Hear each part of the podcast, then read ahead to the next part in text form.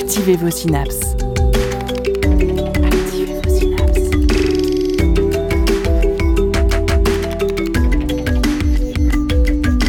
Poussez la porte du labo des savoirs et entrez dans un monde de science et d'expérience. C'est le labo des savoirs. Qu'on se rende compte ou non, les algorithmes font partie de notre quotidien. Pour circuler en transport en commun, au moment de chercher un emploi ou de se détendre sur YouTube, nos décisions sont influencées par leur comportement. Le licenciement de Timid Gebru début décembre 2020, alors qu'elle travaillait pour Google sur l'éthique des intelligences artificielles, a grandement fait polémique. Pourquoi de telles entreprises s'emparent-elles de ce sujet et quelles sont les implications de l'usage non surveillé des IA Peut-elle influencer nos choix en bien ou en mal? Un algorithme est-il vraiment neutre et dénué de biais éthiques? C'est le sujet de cette nouvelle émission au Labo des Savoirs. Pour y répondre aujourd'hui, nous avons le plaisir d'accueillir Lê Nguyen Hong.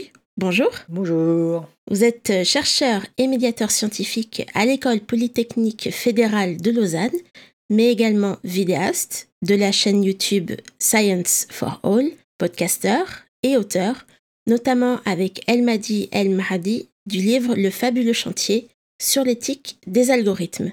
À mes côtés pour les chroniques de la semaine, Hélène Cécilia. Bonjour à toi. Bonjour tout le monde. Adrien Bourjade, c'est même ta première chronique au labo. Et également l'autre cher Jérémy Frexas. Bonsoir à toi. Bonjour. Alors l'éthique, c'est par définition l'ensemble des conceptions morales d'une personne ou d'un milieu.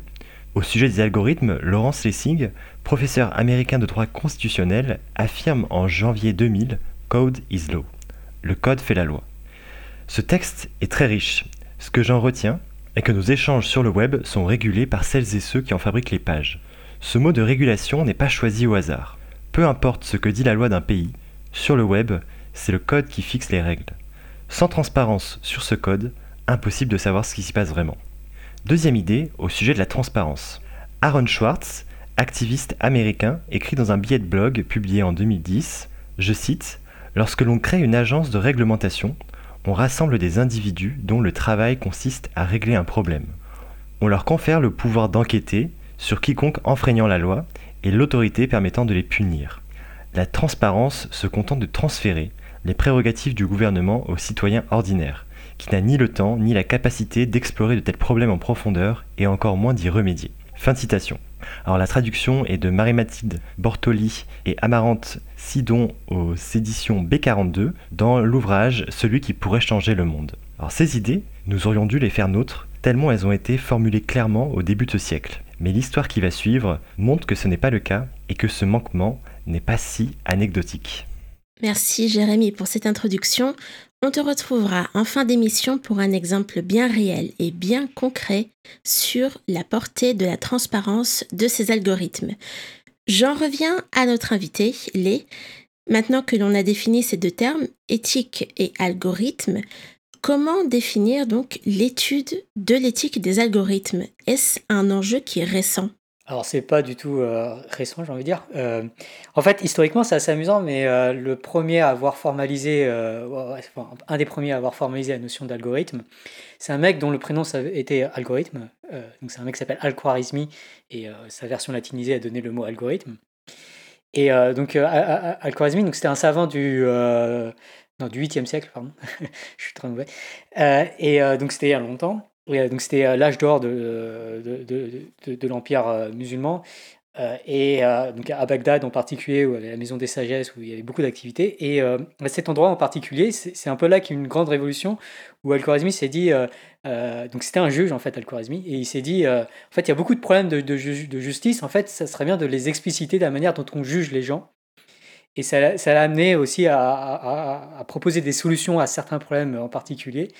Et euh, ces façons systématiques de définir comment est-ce qu'on va traiter ce cas, bah, c'est ce qu'on appelle aujourd'hui des algorithmes. C'est vraiment une suite d'instructions telles que euh, on va juste les appliquer, ça va donner le, résultat. Euh, et, on peut vraiment se poser, donc quand, on dit la phrase code, le, code est la loi, c'est vraiment historiquement comme ça en tout cas qu'est né le code d'une certaine manière. Et euh, il y a un autre aspect qui est, intéressant, qui a été mentionné dans la chronique, c'est la notion de transparence, puisque l'un des gros intérêts d'expliciter ainsi les instructions qu'on va suivre pour pouvoir prendre une décision, bah, ça permet aux, citoyens de comprendre quelle, est la loi, qu'est-ce qui va être appliqué. Et ça permet aussi, et surtout, de, souligner ce qui ne va pas, de corriger, d'améliorer au fur et à mesure. Donc il y a un lien très très très étroit en fait entre code et loi, en tout cas d'un point de vue historique. Est-ce euh, donc une volonté, une première tentative de vouloir externaliser le système de pensée humain pour nous aider à prendre les bonnes décisions? Euh, Je pense que quand on est confronté à la loi, on préfère savoir à quoi s'attendre, euh, surtout avant d'avoir commis à quelque chose dont on ne sait pas si c'est un, délit ou, non. Et donc cet effort de, de transparence des procédures donc, euh, procédure et algorithme, c'est synonyme, donc je vais utiliser le mot algorithme parce que je vais faire mon informaticien, mais c'est vraiment cette idée de, transparence des algorithmes qui est, qui est une, une, des notions vraiment euh, centrales finalement dans l'organisation de nos sociétés et qui a été une des grandes avancées euh, conceptuelles d'Al-Khwarizmi. et c'est vrai qu'aujourd'hui, les choses, enfin depuis, beaucoup de choses ont été formalisées à travers des, des, instructions à suivre pour, pour les juges, donc on appelle ça la loi. mais c'est vrai que depuis depuis quelques décennies, enfin depuis Internet en gros, on est de plus en plus nombreux à interagir dans un environnement, euh, enfin, typiquement les réseaux sociaux ou euh, Discord par exemple. Euh, on, est, on, interagit dans un environnement qui est régulé, qui est réglé, au sens littéral du terme, par, par des règles. Et ces règles, c'est le code algorithmique qui est derrière ces différentes plateformes. Donc là encore, il y a un lien très très fort qui fait que aujourd'hui la, loi des réseaux sociaux, finalement, c'est le code qui est exécuté par ces différents euh, réseaux sociaux. Et cette loi-là, on y reviendra un petit peu plus tard dans l'émission. Pour commencer, dans cette recherche de l'objectivité de la pratique de l'algorithme, en rappelant que le code, c'est la loi, on n'est pourtant pas toujours exempt de biais. Et Hélène, je crois que tu as des vœux à nous faire pour cette nouvelle année. Tout à fait. Les amis, j'ai quelque chose à vous dire. Nous sommes tous baisés. Euh, pardon, biaisés. Pardonnez-moi ce lapsus, mais après l'année 2020 qu'on vient de vivre, mon cerveau me joue des tours. Je disais donc que nous étions tous biaisés. Et oui, nous commettons tous des faux pas récurrents dans nos réflexions, dans la manière dont nous évaluons ou mémorisons les choses. C'est ce qu'on appelle des biais cognitifs. Nous avons tous des vécus différents, nous avons été entourés de personnes exprimant certaines opinions, ayant certaines convictions. Nous avons intériorisé tout un tas de choses et créé notre propre réalité sociale subjective. Tout cela altère notre jugement et peut nous conduire à prendre des décisions en faveur ou à l'encontre de certains groupes de personnes, par exemple en fonction de leur genre, de leur religion, de leur appartenance ethnique, de leurs idées politiques. Euh, Hélène, je crois que tu as échangé tes fiches avec ta chronique pour Psychologie Magazine, là. Ah oui, t'as peut-être raison. Bon, je résume. Les vrais gens de la vraie vie sont tous bourrés de préjugés et font de la discrimination ordinaire à tour de bras, souvent sans s'en rendre compte. Heureusement, on a trouvé la solution pour pallier ce problème. L'intelligence artificielle, l'IA, venue nous sauver de nos imperfections bassement humaines pour remettre du factuel et du rationnel dans nos vies. Vous avez peut-être déjà entendu parler d'une sous-branche de l'intelligence artificielle que l'on appelle le machine learning ou machine learning, ou encore apprentissage automatique. L'apprentissage automatique consiste à laisser un algorithme découvrir des patterns, des motifs récurrents dans un ensemble de données. Ces données peuvent être des chiffres, des mesures, des mots, des images ou même des sons. Différents types d'algorithmes existent et il faut dire que l'équipe chargée de leur donner des petits noms a bien bossé. Réseau de neurones, forêt d'arbres décisionnels, algorithmes génétiques, franchement ça claque. Les algorithmes sont d'abord entraînés sur certaines données pour ensuite être autonomes pour effectuer une tâche ou des prédictions sur de nouvelles données.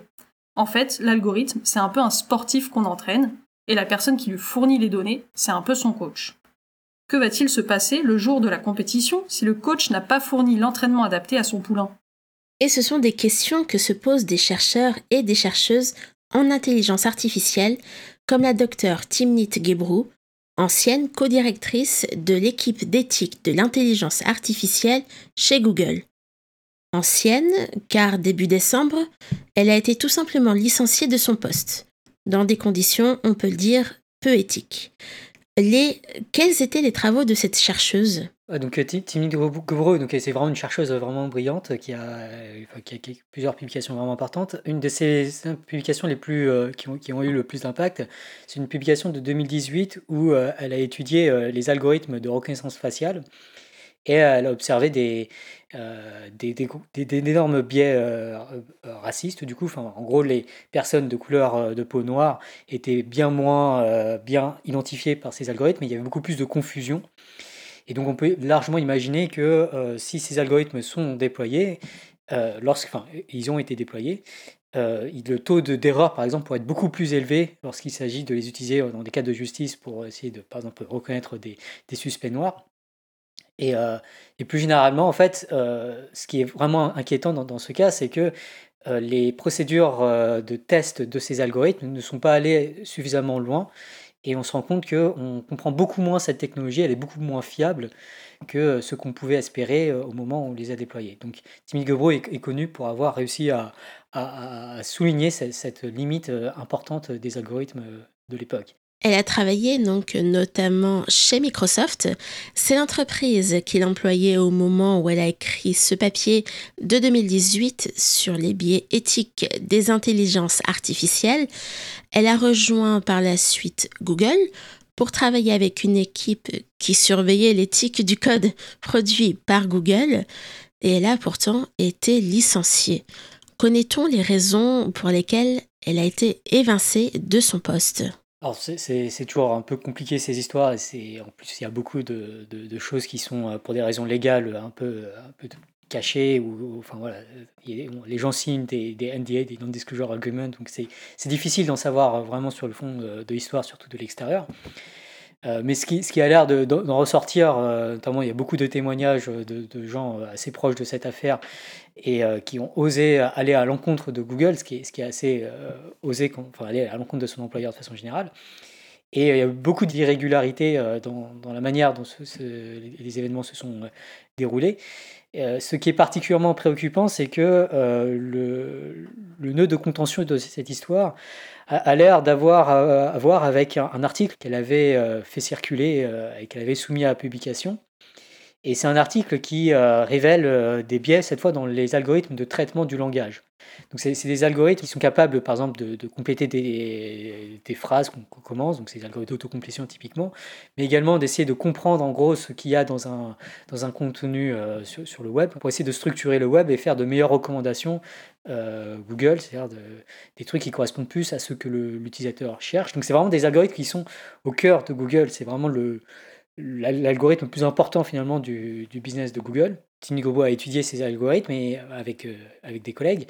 Et euh, ce qu'ils ont découvert, c'est qu'il il y a pas mal de, de, biais dans ces, dans ces algorithmes de traitement du langage. Et ce n'est pas étonnant puisque ces algorithmes apprennent d'énormément de quantités de, de, données qui traînent sur, sur Internet et qui n'ont pas été filtrées. Donc vous imaginez entraîner ces algorithmes sur, sur Twitter ou sur, sur Reddit, sur, ces réseaux sociaux où il y a énormément de données. Mais ce sont des données qui ne sont pas forcément fiables, puis c'est des données qui ont beaucoup de biais. Et euh, l'une des grandes préoccupations euh, de cet article, parmi d'autres, c'était euh, la présence de biais dans ces, dans ces algorithmes très utilisés par, par l'entreprise Google. Et l'utilisation de ces algorithmes par Google n'est, hélas, pas le seul exemple d'utilisation biaisée de ces algorithmes. Hélène, je crois que tu en as à nous proposer. En effet, certains problèmes peuvent être dus à l'utilisation de certaines statistiques résumées notamment. Celles-ci ont vocation à être représentatives de l'état d'un système.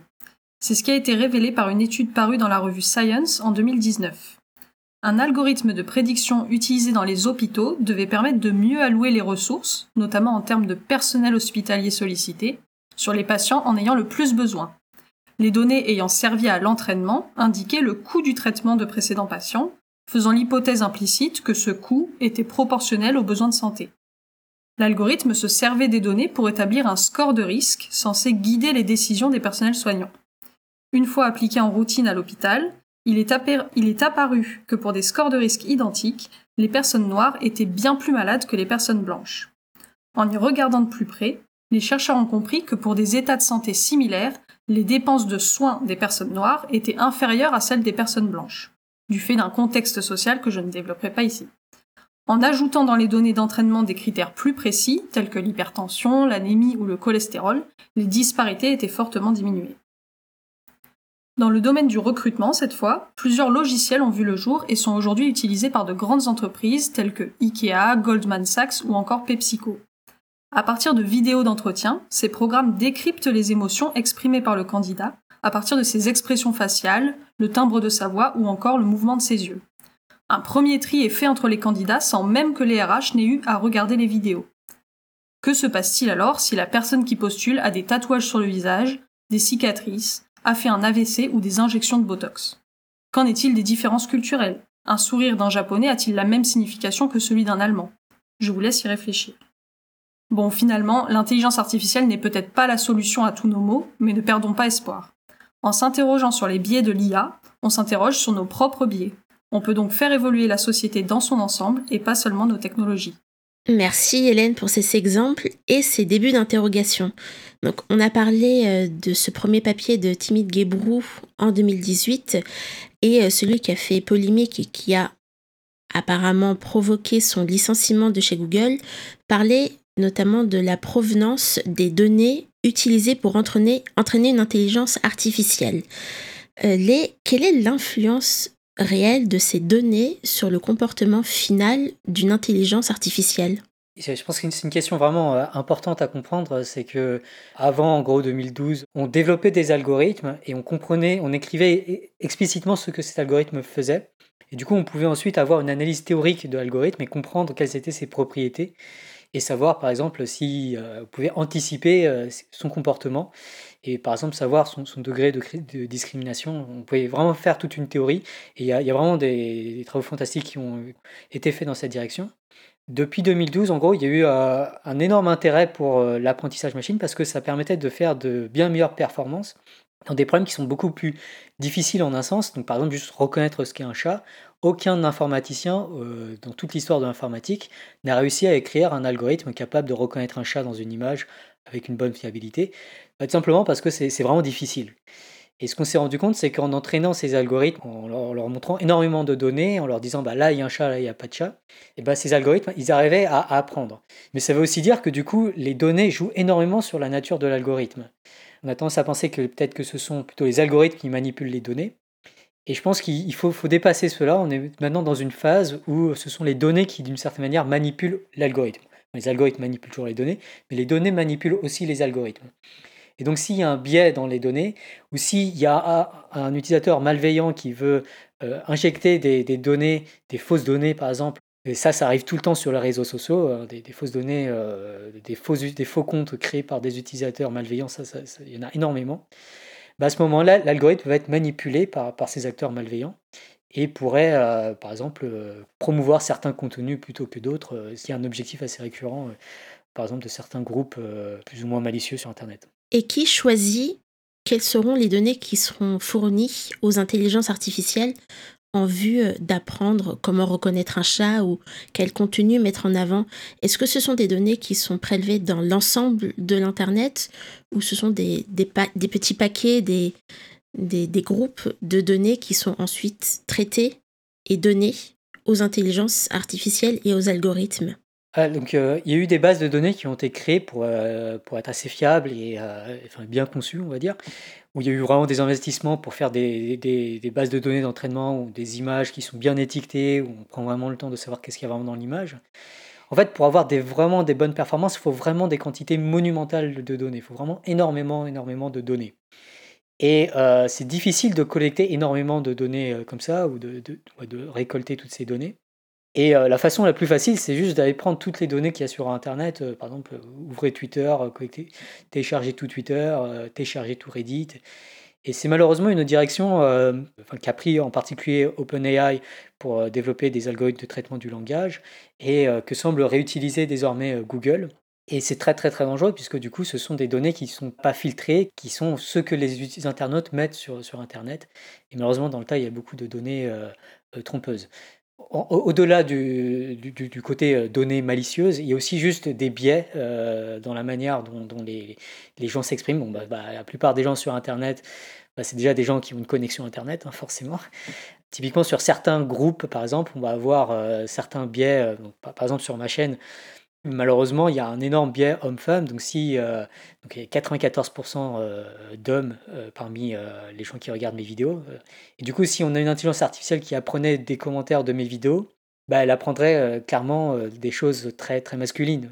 malheureusement, donc c'est vraiment pas facile de, faire attention à ça. C'est vraiment pas facile non plus de corriger ces biais. Il faut vraiment comprendre finalement la base de données pour pouvoir débiaiser la base de données. Et ça, ce sont des efforts qui sont extrêmement difficiles. Donc on risque, on peut dire même une homogénéisation du comportement final des intelligences artificielles parce qu'on les a entraînées avec des jeux de données qui n'étaient pas très diversifiés et qui ne sont pas forcément représentatifs de l'utilisateur final de l'algorithme. Euh, c'est clairement une des préoccupations importantes, c'est que si un algorithme apprend sur les données d'une minorité, bah, l'intelligence artificielle sera adaptée à cette minorité, mais elle ne sera pas forcément adaptée à la majorité. Et on peut aussi imaginer des acteurs malveillants qui, fournissent beaucoup plus, qui génèrent beaucoup plus de données. Euh, par exemple sur, YouTube, il y a aussi euh, des, faucons qui créent énormément de vidéos à la chaîne. Euh, là encore, c'est un autre risque pour les intelligences artificielles, mais de, façon plus générale, la qualité des données, c'est vraiment quelque chose de très très très important à surveiller quand on conçoit des intelligences artificielles, et surtout quand on prévoit de les déployer à très grande échelle comme c'est le cas de, Google euh, et de ses entreprises. Google, du coup, et ces, autres entreprises que vous citez, les GAFA, euh, se sont appropriées la question euh, ces dernières années, ont investi de l'argent, des ressources dans ces questions d'éthique. Est-ce que ce sont les seuls à qui ces questions peuvent appartenir? Est-ce que ce sont vraiment les seuls, les GAFA, à pouvoir répondre à ces questions d'enjeux éthiques de l'intelligence artificielle? Déjà, on peut se demander s'ils peuvent y répondre. on demandait si c'est les seuls qui peuvent y répondre. enfin, ces questions, je pense qu'elles sont vraiment très, très, très complexes. Il faut, vraiment une collaboration énorme euh, pour pouvoir y arriver. Donc, je, pense que ça suffira pas euh, si on met juste euh, les GAFA. Et, donc, je pense que c'est important de réfléchir beaucoup plus à comment est-ce qu'on peut concevoir collaborativement les éthiques de nos algorithmes, ou des algorithmes des GAFA, qui seront utilisés à gauche, à droite. Et euh, malheureusement, c'est aussi quelque chose de très difficile. Donc, dans notre livre, on présente deux thèses. La première thèse, c'est que c'est super, super important. Un gros problème du changement climatique aujourd'hui, c'est la qualité de l'information. Euh, enfin, déjà, la présence de l'information sur euh, la sensibilisation au, changement climatique, et ensuite la qualité de l'information sur les, questions du changement climatique. Et aujourd'hui, ceux qui contrôlent le flux de cette information, bah, c'est ces algorithmes, euh, en particulier, par exemple sur YouTube, 70% euh, des vues sur YouTube sont le résultat de recommandations de l'algorithme euh, de YouTube. Ces algorithmes ont un rôle vraiment, vraiment important, donc ça c'est une première thèse, et c'est urgent de les rendre plus bénéfiques. Et, mais la deuxième thèse, c'est aussi que c'est très, très, très difficile, et malheureusement, il va falloir beaucoup, beaucoup de recherche. Moi, ce que j'aimerais idéalement, c'est qu'il y ait un énorme investissement euh, à la fois du privé mais aussi du public euh, sur ces questions euh, d'éthique et qu'on les prenne beaucoup plus au sérieux, en particulier que ça ne conduise pas à un licenciement si possible.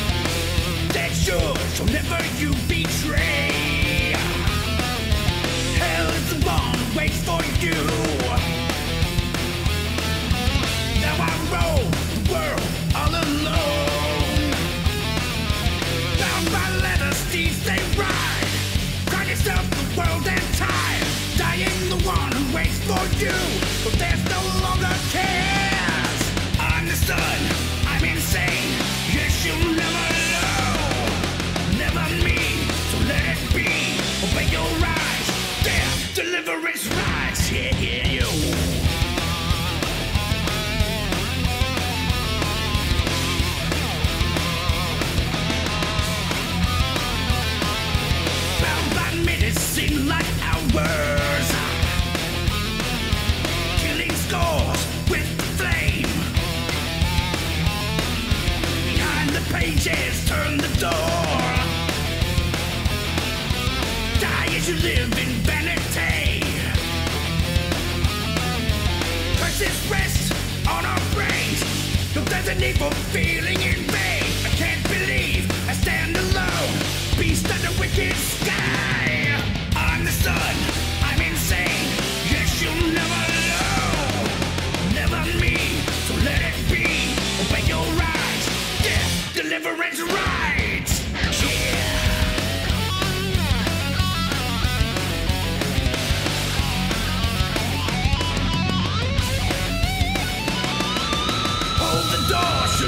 For death? The price, all you say.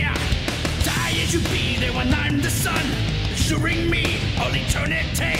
I can't believe the death of day, dark or wretched pain. Wherever I see the 1,000 deaths, never free in vain.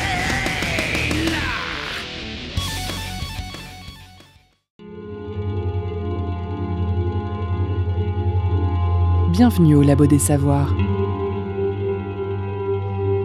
Attention, recherche en cours.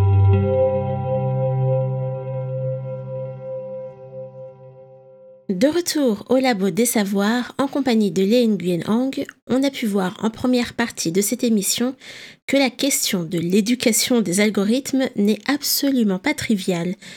Les est-ce qu'une IA peut être vraiment neutre? Et est-ce là le comportement que l'on cherche au fond, au bout du compte? Je trouve ça intéressant d'essayer de s'imaginer à la place de l'algorithme lui-même. Donc, si vous êtes à la place de l'algorithme de, YouTube, par exemple, à chaque fois qu'un utilisateur vient sur la plateforme, vous devez lui recommander une vidéo. Il y a, des millions, des milliards peut-être de vidéos sur YouTube. Et il faut tirer dans, cet énorme sac une vidéo à lui proposer. Y aller au hasard, si vous tirez au hasard dans ce sac, c'est très dangereux parce qu'il y a, y a beaucoup de très mauvaises, enfin des vidéos dangereuses sur YouTube il y aura sans doute un parti pris. C'est très difficile de produire un contenu euh, neutre, c'est pas très clair ce que ça veut dire.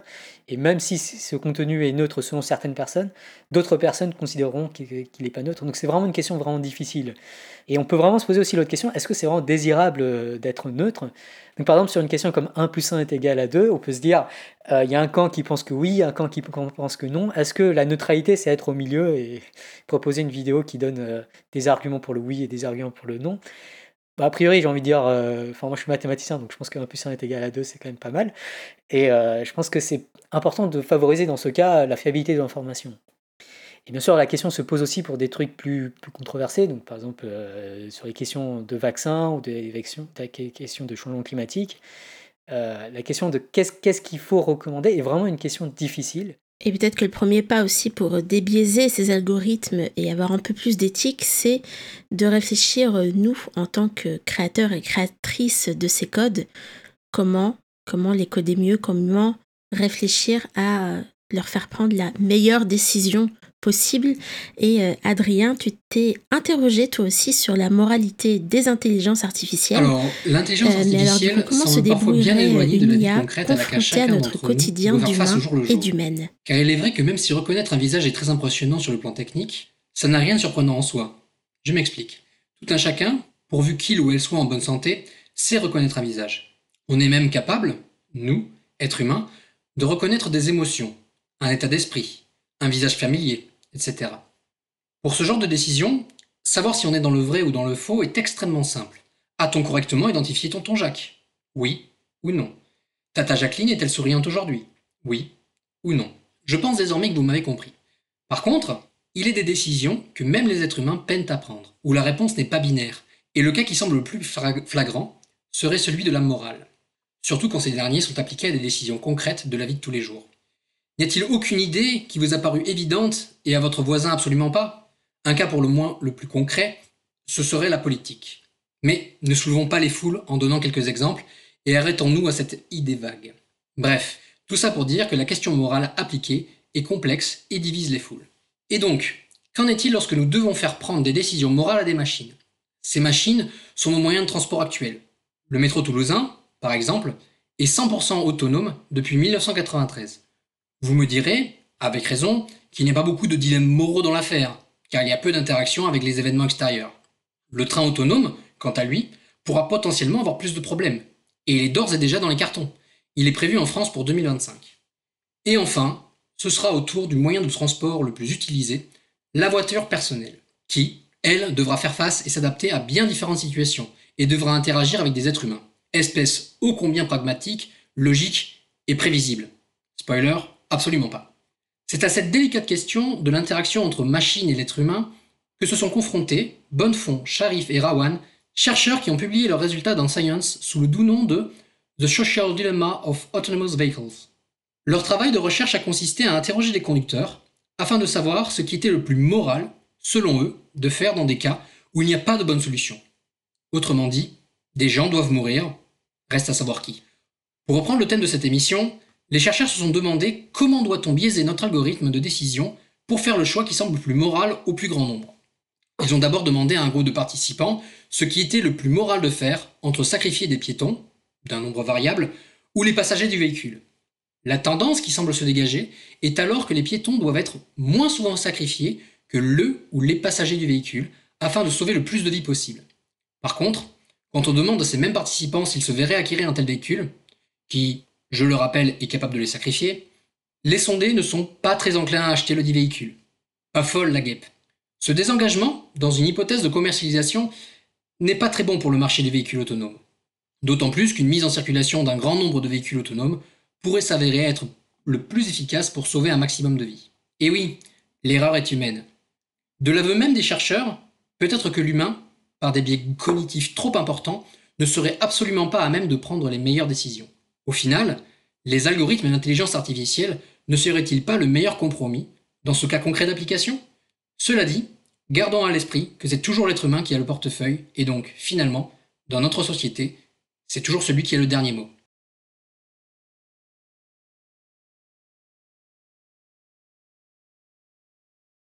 Et eh oui, c'est merci de le rappeler, euh, Adrien.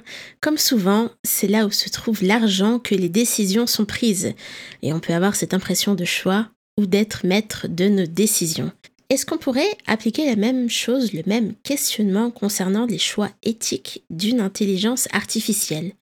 Est-elle un minimum responsable de ses décisions ou est-ce qu'on va lui dicter, lui dire comment être éthique?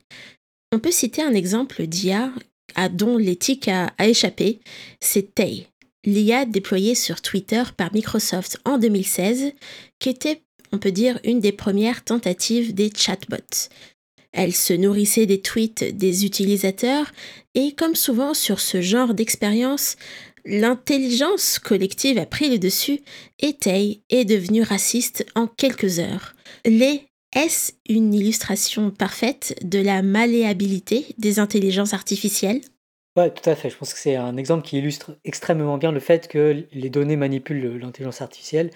Datewitz, en l'occurrence, a été exposé à, des données qui l'encourageaient à avoir des positions euh, euh, racistes, sexistes et ainsi de suite.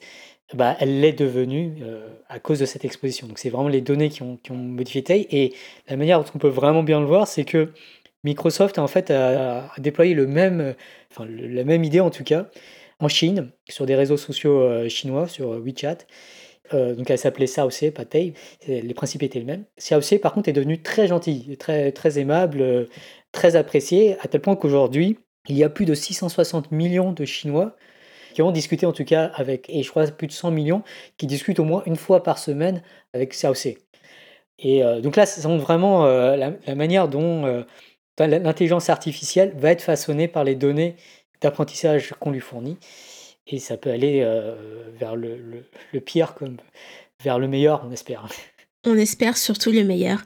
Est-ce qu'on peut se poser la question du coup, euh, si une intelligence artificielle a vu son comportement être modifié jusqu'à l'extrême pour par euh, les tweets des autres utilisateurs qui sont aussi soumis à l'algorithme de Twitter par exemple, est-ce que notre propre utilisation des réseaux sociaux est soumise de la même façon à l'influence des algorithmes?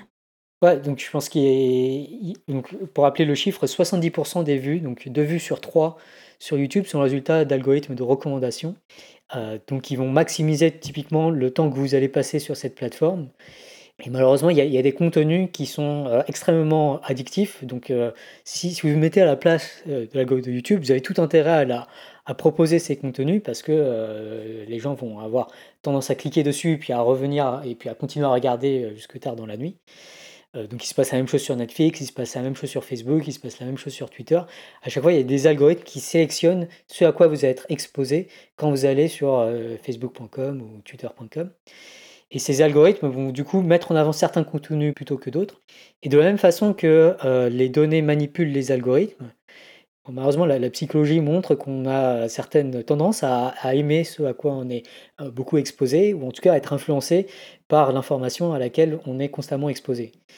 Euh, donc il y, a- aussi beaucoup de préoccupations qui sont soulevées autour de l'éthique des algorithmes à ce niveau-là. Parfois, on se retrouve avec des recommandations très éloignées de notre intérêt initial, voire des contenus non désirés de type complotiste. On peut parler dès lors de désinformation. Mais alors, quelle responsabilité donner à ces intelligences artificielles qui estiment que cette information complotiste peut être intéressante Intéressante car elle a eu beaucoup de vues ou qu'elle a engagé beaucoup d'utilisateurs. Est-ce qu'une intelligence artificielle, et euh, notamment l'algorithme de recommandation de Google, a des morts sur la conscience? En tout cas, c'est ce qu'on prétend dans notre livre. L'OMS, euh, l'Organisation mondiale de la santé, a, a déclaré euh, publiquement que euh, le mouvement anti-vaccinal était de- devenu une des principales préoccupations désormais. Je crois que c'était en top 10 des préoccupations de l'Organisation mondiale de la santé désormais. Et donc, on peut vraiment dire que euh, la propagande anti-vaccinale, qui a beaucoup diffusé via, les réseaux sociaux et qui a été massivement recommandée, euh, surtout dans le passé, aujourd'hui beaucoup moins, euh, bah ça, ça conduit euh, indirectement, très très probablement, à des décès. Donc, enfin, moi, je pense qu'on peut largement dire que non seulement il y a des, morts sur la conscience de l'algorithme, des algorithmes de recommandation, mais il y en a même des centaines de milliers. Je pense que c'est vraiment l'ordre de grandeur. Il y a, a d'autres raisons de- d'en venir à ce chiffre. Par exemple, il y a, a eu un génocide au Myanmar euh, des Rohingyas, qui est une, une commu- une communauté musulmane au, no- au no- au nord du, Myanmar. Euh, il y a a un rapport des Nations Unies qui affirme que euh, Facebook est en très grande partie responsable, en tout cas à, à aggraver la situation, parce que pareil, l'algorithme de recommandation de Facebook, celui qui construit les newsfeeds, qui choisit ce, à quoi vous serez exposé quand vous allez sur facebook.com, bah, ce- cet algorithme a mis en avant beaucoup de mésinformations sur euh, la communauté des Rohingyas dans les newsfeeds des, Birmans. Et donc je pense que c'est vraiment euh, urgent qu'on réfléchisse à tout ça et qu'on se dise que ces algorithmes aujourd'hui, c'est vraiment des questions de vie ou de mort qu'ils traitent à travers leurs recommandations. Que ce soit par l'algorithme de YouTube ou celui de Facebook, on peut comprendre l'impact que peuvent avoir la façon dont ces algorithmes, ces IA sont codés en fonction des données euh, qui leur sont données pour savoir comment se comporter sur Internet. Est-ce qu'on peut imaginer l'inverse? Est-ce qu'on peut imaginer des algorithmes utilisés à bon escient et imaginer une utilisation bénéfique de ces Bon, euh, algorithmes. je l'espère en tout cas. En tout cas, c'est un projet euh, sur lequel, enfin, dont on parle beaucoup dans notre livre. euh, donc c'est notre livre vraiment l'idée, c'est essayer de, de réfléchir à comment concevoir des, des, des- des algorithmes éthiques. Et euh, comme, comme je l'ai dit, les données manipulent les algorithmes, en tout cas les algorithmes d'apprentissage. Donc si on veut avoir des algorithmes plus éthiques, c'est critique d'avoir des données plus éthiques, des données plus fiables, des données plus, plus réfléchies et en particulier des, données qui viennent de beaucoup d'utilisateurs différents, qui expriment des, préférences potentiellement différentes. Euh, et donc je pense que c'est vraiment important aujourd'hui de réfléchir à, cela, à, exprimer, collecter les préférences, mais de manière fiable, robuste, de beaucoup, beaucoup de gens. Et c'est vraiment difficile. euh, pour, pour insister, j'insiste encore euh, beaucoup sur la difficulté du problème, mais pour, pour revenir sur la difficulté, aujourd'hui, il y a des campagnes de désinforma- désinformation organisées dans euh, probablement moins la moitié des pays au monde et euh, sans doute beaucoup plus, et en particulier tous les gros pays. C'est très difficile à étudier, il y a quelques données parcellaires, donc il y a une, euh, et un groupe de recherche en particulier à Oxford qui travaille dessus. La, grosse difficulté de ce problème, c'est que ces campagnes de désinformation, elles ont tout intérêt à ne pas être connues. Donc elles, agissent et elles, cherchent à se cacher. Et parfois c'est très subtil. Donc typiquement, ça peut être euh, euh, créent beaucoup de faux comptes sur Twitter. Et euh, dès que quelqu'un dit quelque chose qui vont dans le sens de l'idéologie ou, d'un point de vue, on, va juste liker et retweeter. Et le truc, c'est que beaucoup de gens réagissent à ça. euh, Enfin, moi, personnellement, quand j'ai j'ai 10, 100 likes sur un tweet, bah, je, suis infecté et j'ai envie, ça me donne envie, consciemment et inconsciemment, de continuer à retweeter la même chose. Et donc, en fait, ces algorithmes vont typiquement encourager bah, euh, la, mise en avant de telle, idéologie ou de telle autre idéologie. Et, donc, si, on veut combattre ça, il faut absolument être robuste à ces, gens qui vont attaquer notre tentative, en tout cas, de faire des algorithmes qui sont plus euh, euh, bénéfiques et plus éthiques. This was a triumph. I'm making a note here, huge success. It's hard to overstate my satisfaction. Aperture science. We do what we must because we can. For the good of all of us, except the ones who are dead. But there's no sense crying over every mistake. You just keep on trying till you run out of cake. And the science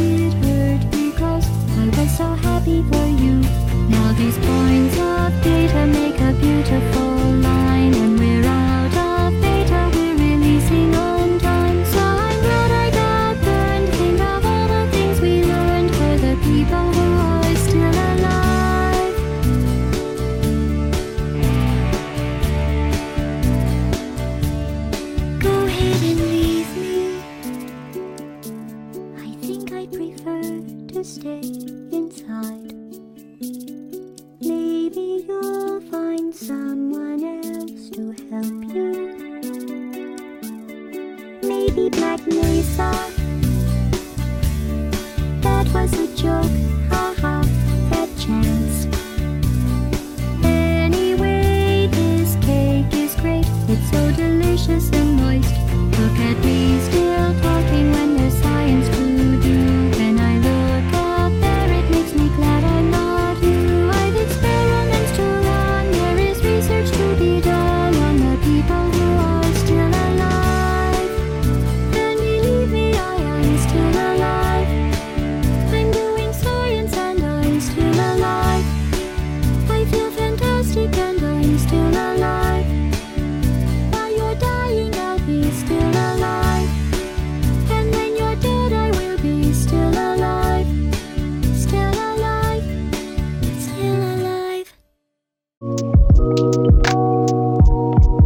de la recherche scientifique au Labo des Savoirs. Vous aviez parlé euh, en début d'émission du besoin de la collaboration entre les acteurs privés et les acteurs euh, publics pour créer justement des algorithmes, des intelligences artificielles qui sont bénéfiques et qui font des recommandations, on peut le dire peut-être plus intelligentes et de lutter contre la désinformation. Est-ce que de tels projets sont euh, en cours dans le milieu universitaire euh, auquel vous appartenez? Euh, mais j'ai envie de dire que je suis quand même assez, euh, malheureusement, assez déçu, on va dire, de la communauté en intelligence artificielle, où je trouve que les, questions d'éthique sont pas prises assez euh, au sérieux. Donc, de la même façon que Google maltraite l'éthique, j'ai parfois l'impression que dans le monde académique, on donne pas encore, en tout cas, assez d'importance à ces questions éthiques. Et donc moi personnellement, du coup, face à cette frustration, je me suis dit, bah, je, vais, lancer le mien. Donc un, le, grand projet sur lequel on est en train de travailler s'appelle le Tournesol. Donc, euh, il est accessible dès aujourd'hui sur Internet euh, à l'adresse tournesol.app euh, si vous le souhaitez. Et en tout cas, ça nous aiderait beaucoup si vous la testez, commencer à fournir quelques données et surtout soulever des bugs et, également suggérer des, améliorations. Et donc l'idée de Tournesol, c'est une plateforme où on vous demande de prendre des vidéos que vous avez aimées. Vous allez aller sur Tournesol et ensuite on va vous demander de les comparer. Et on vous demande de les comparer non seulement en termes de, fiabilité du contenu, mais aussi sur sont d'autres axes. Donc en particulier, on s'intéresse à, la pédagogie, à l'importance du sujet euh, abordé. Typiquement en ce moment, les vaccins, c'est un sujet assez important. Mais également à quel point le contenu est, euh, stimulant intellectuellement. euh. Et puis on a d'autres critères, comme par exemple, est-ce que c'est facile d'accès On demande aussi, est-ce que la vidéo est très inclusive et, et, favorise la diversité. Et, le dernier critère qu'on a, c'est euh, est-ce que, après avoir regardé la vidéo, est-ce qu'on va pas finalement plus s'énerver euh, euh, ceux qu'on qu'on critique ou, et du coup ils vont se renfermer un peu plus dans leur, leur pensée. Donc l'idée c'est d'avoir cette plateforme où on collecte beaucoup d'avis de beaucoup de gens et à partir de ça on peut on a des données fiables enfin et à partir de ces données fiables de préférence également euh, c'est des préférences humaines qu'on a on peut euh, avoir un algorithme qui apprend de ces données et qui ensuite fait des recommandations qui correspondent euh, à, des préférences humaines. Donc l'intérêt de ce projet est vraiment de remettre un petit peu entre guillemets de, l'humain dans le code, de intervenir à nouveau pour avoir une, IA robuste, bénéfique. Est-ce que une autre réponse, peut-être que c'est également intégré dans le projet, est-ce que une autre réponse serait de demander encore plus de transparence sur la conception de ces algorithmes qui nous recommandent du contenu euh, tout le temps, tous les jours sur euh, l'ensemble des réseaux sociaux? Alors oui, je pense que c'est très très très important. Euh, donc il y, a- un peu un- une tension ici entre transparence et confidentialité sont un peu antinomiques. hein. On ne peut pas avoir complètement l'un et, complètement l'autre à la fois. Donc il y, a- clairement une difficulté ici parce qu'on veut respecter la confidentialité des données en particulier. Et les algorithmes apprennent des données, donc ils ont encore des traces de ces, données, donc c'est- pas facile. Mais en même temps, on veut absolument plus de transparence de ces algorithmes. Euh, donc il y, a- il y a un curseur à mettre euh, quelque part. Euh, donc il y a notamment un livre, très bon livre qui s'appelle euh, The Hype Machine par un, professeur du MIT, euh, Sinan Aral, qui, discute pas mal de cette question. Et en tout cas, selon lui, on a mis le curseur trop, du côté de la confidentialité et il faut qu'on exige un peu plus de, transparence. Et en particulier, ce que ça veut dire pour, dans, dans ce cas, c'est que, euh, enfin bon, apparemment, d'après ce qu'il raconte, je ne sais, pas- si c'est vrai, mais bon, a priori, il n'y a pas de raison de ne pas lui faire confiance. Il, a beaucoup, il avait beaucoup de projets euh, pour essayer de comprendre les réseaux sociaux, pour essayer de comprendre avec Facebook, avec, euh, avec d'autres. Et beaucoup de ces projets ont été arrêtés à cause des réglementations sur la protection des données personnelles. Parce que, bon, c'est compliqué. Est-ce que ces données doivent être partagées avec des académiques? Moi, je pense que oui, parce que l'im- l'impact de ces algorithmes est tellement énorme euh, qu'il y a besoin de mieux les comprendre. Et on comprend si peu aussi qu'il y a besoin de mieux les comprendre. Mais il y a clairement une tension entre euh, rendre ces algorithmes plus transparents, au moins aux yeux de- de- des chercheurs qui cherchent à les étudier, et euh, la protection des données personnelles, parce que on, euh, il y a des interactions très personnelles qui se passent sur Facebook, sur, sur ces réseaux sociaux. Voilà, c'est une tension difficile, mais moi j'aurais tendance à être plus du côté de la transparence des algorithmes et des données. Vous n'êtes pas le seul à réclamer plus de transparence. Nous avons quelques bons exemples en France d'algorithmes qui ressemblent plus à des boîtes noires qu'à quelque chose de lisible. Par exemple, il en est un qui est devenu la hantise de nombre de lycéens et de lycéennes. Pourtant, il devait apporter plus d'équité dans le processus de sélection des parcours de l'enseignement supérieur. Je vous l'avais promis en début d'émission, c'est le retour de Jérémy. Avez-vous déjà entendu parler de Parcoursup? Alors oui, euh, je propose d'amener un peu de légèreté et de parler de Parcoursup. Alors Parcoursup, hein, à la différence de, des algorithmes qu'on a évoqués précédemment, euh, n'est pas une intelligence artificielle, enfin du moins pas ce qu'on sait. Et Parcoursup, c'est surtout euh, ce beau cadeau que nous a amené la loi ORE, Orientation et réussite des étudiants. Alors cette loi a été l'un des premiers gros chantiers du ministère de l'enseignement supérieur et elle apporte un changement majeur dans les conditions d'accès à l'enseignement supérieur. Alors la procédure Parcoursup vient remplacer admission post-bac, car souvenez-vous, en 2017, plusieurs médias, dont Le Monde, Le Figaro ou encore le Huffington Post, s'étaient fait la caisse de résonance de l'indignation au sujet du tirage au sort utilisé dans certaines formations universitaires. En effet, dans certains cas, il était impossible de départager les dossiers d'élèves souhaitant accéder à des formations dites en tension, comme la première année commune aux études de santé, le PACES, ou la licence sciences et techniques des activités physiques et sportives, le STAPS. Frédéric Vidal, fraîchement nommé ministre de l'enseignement supérieur, doit alors composer avec la mise en demeure de la CNIL, la Commission nationale informatique et liberté. On ne peut plus accepter que des formations aient recours au tirage au sort. Et il faut faire vite, car le calendrier est serré. La formulation des vœux de formation supérieure se fait de janvier à début mars. L'envoi des premières affectations court en juin et est suivi par un aller-retour entre les élèves et les formations durant l'été. Alors la première procédure Parcoursup a été lancée le 15 janvier 2018 et la loi adoptée le 8 mars 2018. Les contraintes de calendrier ont donc amené à une situation où la procédure a été lancée avant la définition du contenu de la loi. En octobre, à la fin de la procédure, le ministère indique qu'environ 5% des candidates et candidats sont sans affectation. Mais je, je, je comprends que ce soit un sujet important et qui soulève des questions, mais quel est le lien avec la transparence des algorithmes? Alors en effet, hein, j'ai pas du tout pour objectif de revenir sur le bilan euh, contrasté de cette procédure, mais d'évoquer l'aspect transparence sur le traitement des données, qui est une autre promesse de la loi ORE. L'article 1 de cette loi affirme qu'il est prévu, je cite, la communication du cahier des charges présenté de manière synthétique et de l'algorithme de traitement. Fin de citation. Cette volonté de transparence apparaît jusqu'au niveau présidentiel.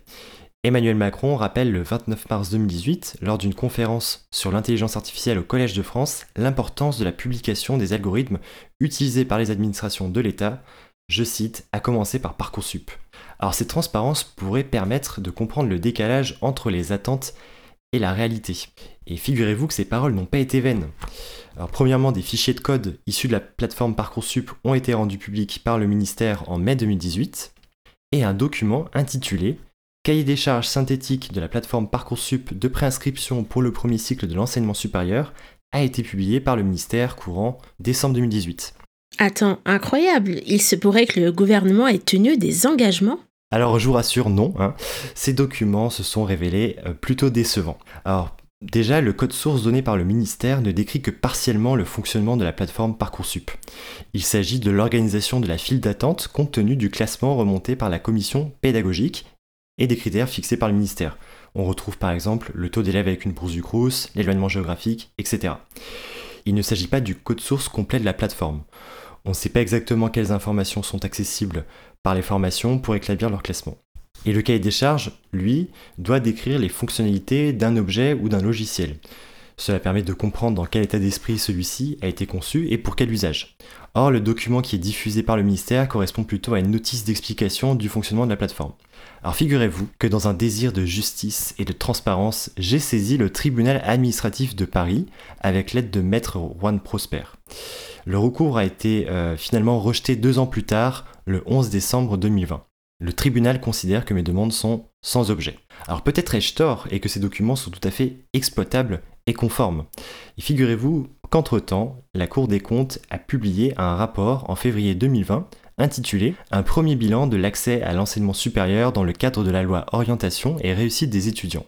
Alors dans ce dernier, on peut lire notamment en page 11, je cite, En dépit des actions de mise en transparence du ministère, le code source de Parcoursup reste à 99% fermé. La partie publiée demeure d'un intérêt limité pour comprendre, expertiser et évaluer le processus d'affectation des candidats dans les formations. Puis continue en page 53, les fichiers et les lignes de code en SQL ont bien moins été rendus publics que ceux écrits en Java. Or, le langage SQL permet de structurer et d'analyser des données que le langage Java permet de développer des applications et de mettre en œuvre des calculs algorithmiques en lien avec le SQL. Ainsi, la publication d'éléments codés essentiellement en Java pourrait faire croire que Parcoursup est essentiellement algorithmique, alors que le système est principalement tourné vers les données. Le ministère n'a rendu public que certains éléments algorithmiques. En effet, le code source de l'application Parcoursup remplit deux fonctions principales. D'une part, des éléments de code qui vont interagir avec les acteurs locaux, d'autre part, des éléments de code qui, à partir des classements opérés par ces acteurs locaux, produisent un classement effectif. Seuls ces éléments ont été rendus publics. Enfin, un passage en page 37 mentionne l'existence d'une documentation technique, mais elle présente l'inconvénient de n'être, je cite, ni cohérente ni exhaustive. Donc, pour résumer, le tribunal administratif et la Cour des comptes arrivent à des conclusions différentes. D'un côté, le tribunal considère que ces critiques n'ont plus lieu d'être, vu que le ministère a publié le code et le cahier des charges, que peut-il faire de plus? Et de l'autre, la Cour des comptes semble confirmer que la quatrième procédure Parcoursup débutant en janvier sera toujours dans des conditions de transparence insatisfaisantes Alors c'est ce que j'ai envie de croire. Après, ce qu'il faut se dire, c'est que ces deux constats sont l'aboutissement de démarches difficilement comparables. Les procédures des citoyens et citoyennes, comme moi, sont limitées par le rythme des institutions, notamment le bon vouloir de réponse des administrations et la justice administrative. La Cour des comptes, elle, se repose sur l'activité de près de 1800 personnes et dispose d'un budget autorisant près de 169 millions de dépenses en 2018 et d'un statut reconnu dans la loi. Quel collectif citoyen peut disposer d'un tel poids et d'une telle force de travail? Sans l'action de la Cour des comptes, il serait impossible de sortir de ce conflit opposant la parole politique du ministère à celle des universitaires souvent qualifiées de militantes. La transparence est nécessaire, mais c'est un métier à plein temps de pouvoir analyser, contrôler et documenter ce qui en ressort. Vouloir la transparence ne peut être une fin en soi. Il faut exiger des moyens pour que des équipes pluridisciplinaires puissent exploiter et prendre du recul sur ces données ouvertes. Non pas que cela nous soit inaccessible, mais les conditions d'exercice de notre citoyenneté sont aujourd'hui incompatibles avec cette tâche. Bref, ce que je retiens de cette histoire, c'est qu'ériger la transparence envers les seuls citoyens et citoyennes comme promesse politique est un leurre. Il faut que nous apprenions urgemment à ne plus nous en satisfaire. Ce que je résume en un slogan, la transparence, c'est de la merde. Ok, merci. Merci Jérémy pour ce cri du cœur. Euh, les, euh, souhaitez-vous réagir au fait que bah, la transparence, des fois, c'est un vieux, c'est un vieux leurre? Euh, la transparence, c'est très compliqué. C'est clairement.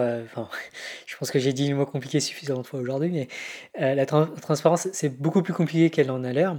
Euh, surtout en plus si on veut protéger les données personnelles. Un, autre aspect qui, est intéressant sur euh, ces algorithmes Parcoursup et, euh, avant c'était APV, ce sont des algorithmes relativement simples en fait d'un point de vue algorithmique. C'est beaucoup beaucoup plus simple que les algorithmes de recommandation des, et de, de YouTube. La, la version de base de, Parcoursup ou Enfin, c'est l'algorithme de Gale Chaplet, c'est euh, peut-être 10 lignes de code, donc c'est quelque chose qu'on, en tant qu'informaticien, ensuite mathématicien, on peut étudier. quoi. Mais la transparence, ça doit être la transparence vis-à-vis de quelqu'un. Cet algorithme, il est parfaitement transparent pour moi, en tout cas pour, pour un chercheur en informatique. Ouais, si je lui dis c'est l'algorithme de Gale Chaplet, il a compris. Mais euh, c'est déjà plus difficile à expliquer à un étudiant en informatique et c'est extrêmement difficile à expliquer à des lycéens. Donc la, transparence, euh, c'est pas facile, c'est vraiment vraiment pas facile. Et une grande partie de cette transparence va nécessiter de passer par de l'explication et euh, en particulier par des communicateurs scientifiques capables de fournir les meilleures versions de ces explications. Et quand c'est compliqué, on ne peut que vous conseiller de toujours s'interroger, garder un esprit critique et l'esprit ouvert, se renseigner et ne jamais prendre pour content tout ce que vous trouvez sur Internet. Merci à toutes et tous de nous avoir suivis cette semaine pour cette émission. N'hésitez pas à nous suivre, commenter et partager sur les réseaux sociaux. Même si on a compris, ils ont un algorithme à améliorer. Merci Allé d'avoir accepté notre invitation pour répondre à nos questions. On vous conseille bien sûr ses ouvrages, sa chaîne Science for All et tous ses autres contenus. Merci à Jérémy, Hélène et Adrien pour leurs chroniques très éclairées et on se retrouve la semaine prochaine au Labo des Savoirs.